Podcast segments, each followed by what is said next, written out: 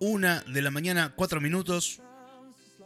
Y antes de despedirnos, por supuesto, iniciamos nuestra última sección del programa, nuestra canción de ameblado. ¿Qué es nuestra canción de ameblado? Es esa canción que pudo haber sonado en un amueblado. Un amueblado es un albergue transitorio, un motel, un hotel alojamiento, un telo, depende del lugar en, donde estés escuchando. Eh, no solo, obviamente, en un albergue, quizás en un sofá, quizás en la cama de alguien. Eh, esas canciones que invitan a, al acto amatorio. Eh, y hoy nos metemos de nuevo Primero, la canción de hoy es una canción que va a, seguir esta línea de, de, las baladas latinas, así que viene por ese lado. Por otro lado, seguimos, volvemos a meternos con la mitología griega y vamos a hablar hoy de los castigos de la mitología griega más crueles. Em, algo que suele caracterizar a las historias de antaño, de, eh, de las más modernas, son sus claras excepciones, eh, son sus tonos sombríos.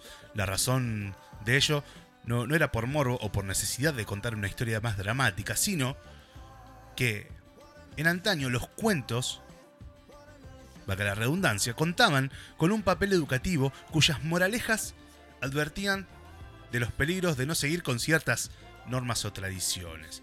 Y acá hay una lista de algunos de los castigos de los cuales estaban eh, eh, ahí eh, expresados como, como historias con moralejas de, que usaban mucho en estudio de los, de los mitos griegos. El primero que vamos a hablar es el peso, el peso de la eternidad. Atlas gracias a su gran fuerza, fue puesto a cargo de las fuerzas de Cronos durante la titanomaquia.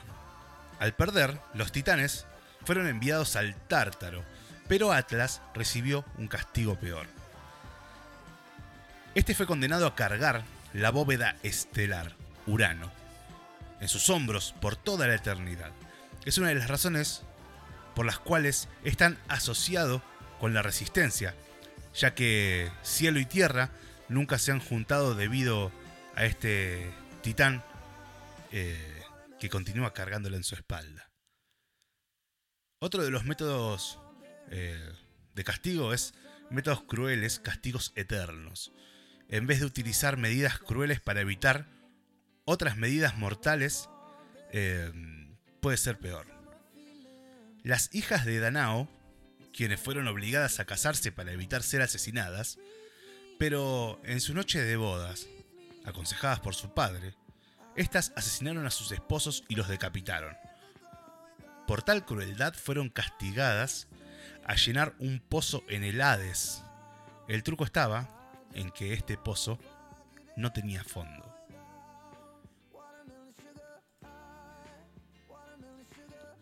Otro de los castigos el ciclo interminable.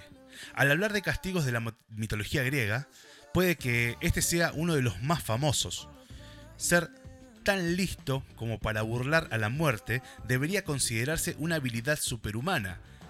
Pero a los dioses esto no les place mucho, y al interrumpir el ciclo de la vida, Sísifo fue capturado por Ares y Hades y castigado en una eternidad de subir una roca a la cima de una montaña, solo para verla rodar cuesta abajo, casi al alcanzar la cima, igual que el ciclo de la vida y la muerte.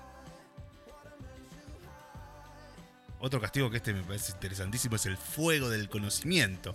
Al igual que en la tradición católica, la inteligencia era un don exclusivamente divino y al tomarlo, un castigo debe ser aplicado.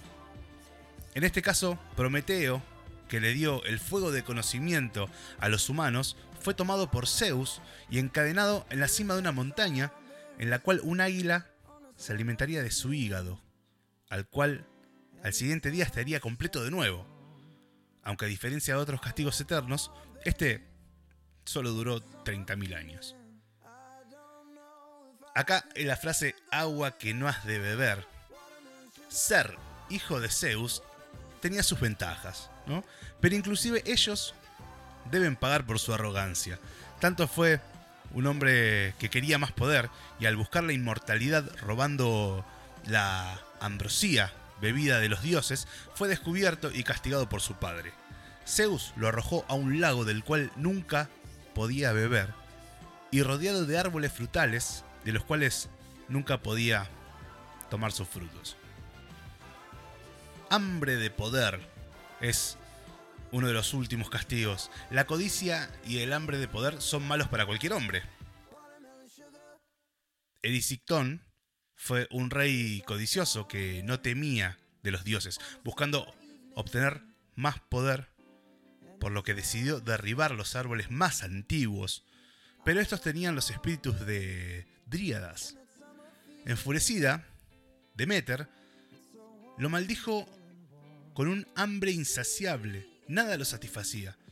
Terminó vendiendo todo, incluso su hija, para obtener más comida, hasta que sin nada más terminó comiendo su propio cuerpo. La antepenúltima es la rueda de fuego.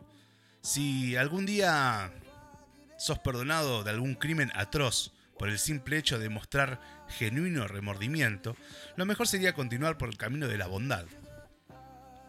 Ixión, después de ser perdonado por Zeus por quemar vivo a su hermano, se atrevió a coquetear con Hera. Como castigo, este fue atado con una serpiente en una rueda que giraría en los fuegos del infierno por toda la eternidad.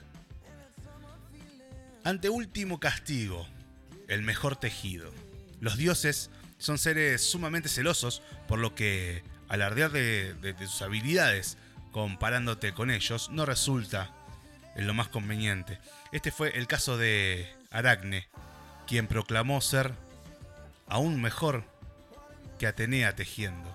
La diosa lo retó, pero al perder en contra de una mortal, su cólera fue tal que le transformó en una araña. Y por último, la difamación divina, que esta es una historia que hace poquito la trajimos a nuestra sección de amueblado, Rechazar a los dioses puede resultar una mala jugada para cualquiera que pida favores de ellos.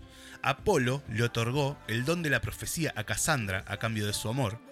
Esta accedió, pero tras recibir el regalo de Apolo, lo rechazó. Su castigo fue una maldición. Ella sería capaz de ver el futuro con precisión exacta, pero nunca nadie creería en sus palabras. La verdad es un arma poderosa, pero solo en boca creíble. Cassandra fue quien predijo eh, el caballo de Troya, entre otras cosas, y no le creyeron. Y me puse a pensar eh, en, esto del castigo, ¿no? Que, uno de chico eh, recibe ese, reto de estás castigado, estás castigada, y de grande uno entiende que los castigos son otros. Pero hay un momento, hay una situación en donde a veces el premio y el castigo son la misma persona. ¿Y cómo, cómo se puede manejar eso? De alguna manera, el buen Cristian Castro escribió esta canción que, que más o menos describe cómo es tener la fortuna y el castigo en la misma persona. Desde nuestro baúl de amueblados, escuchamos a Cristian Castro haciendo Por amarte así.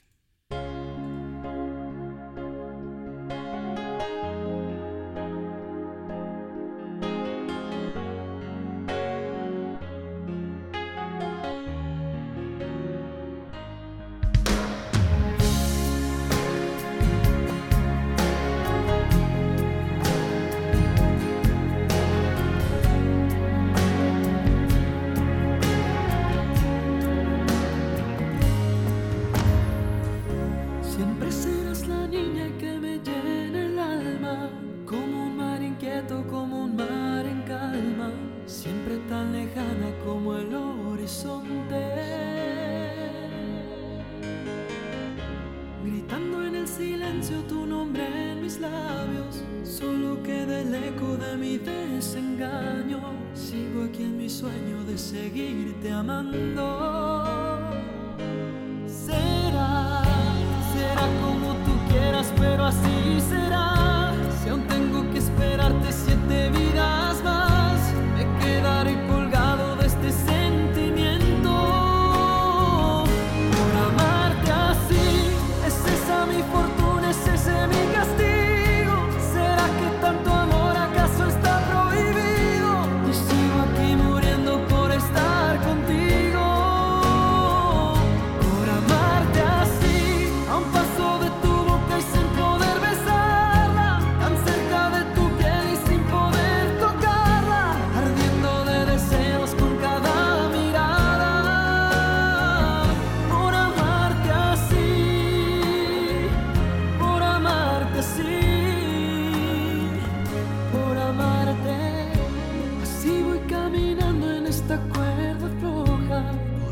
Dejaste tu huella convertido en sombra, preso del amor que me negaste un día. Contando los segundos que pasan por verte, haciéndote culpable de mi propia suerte, soñando hasta despierto con hacer.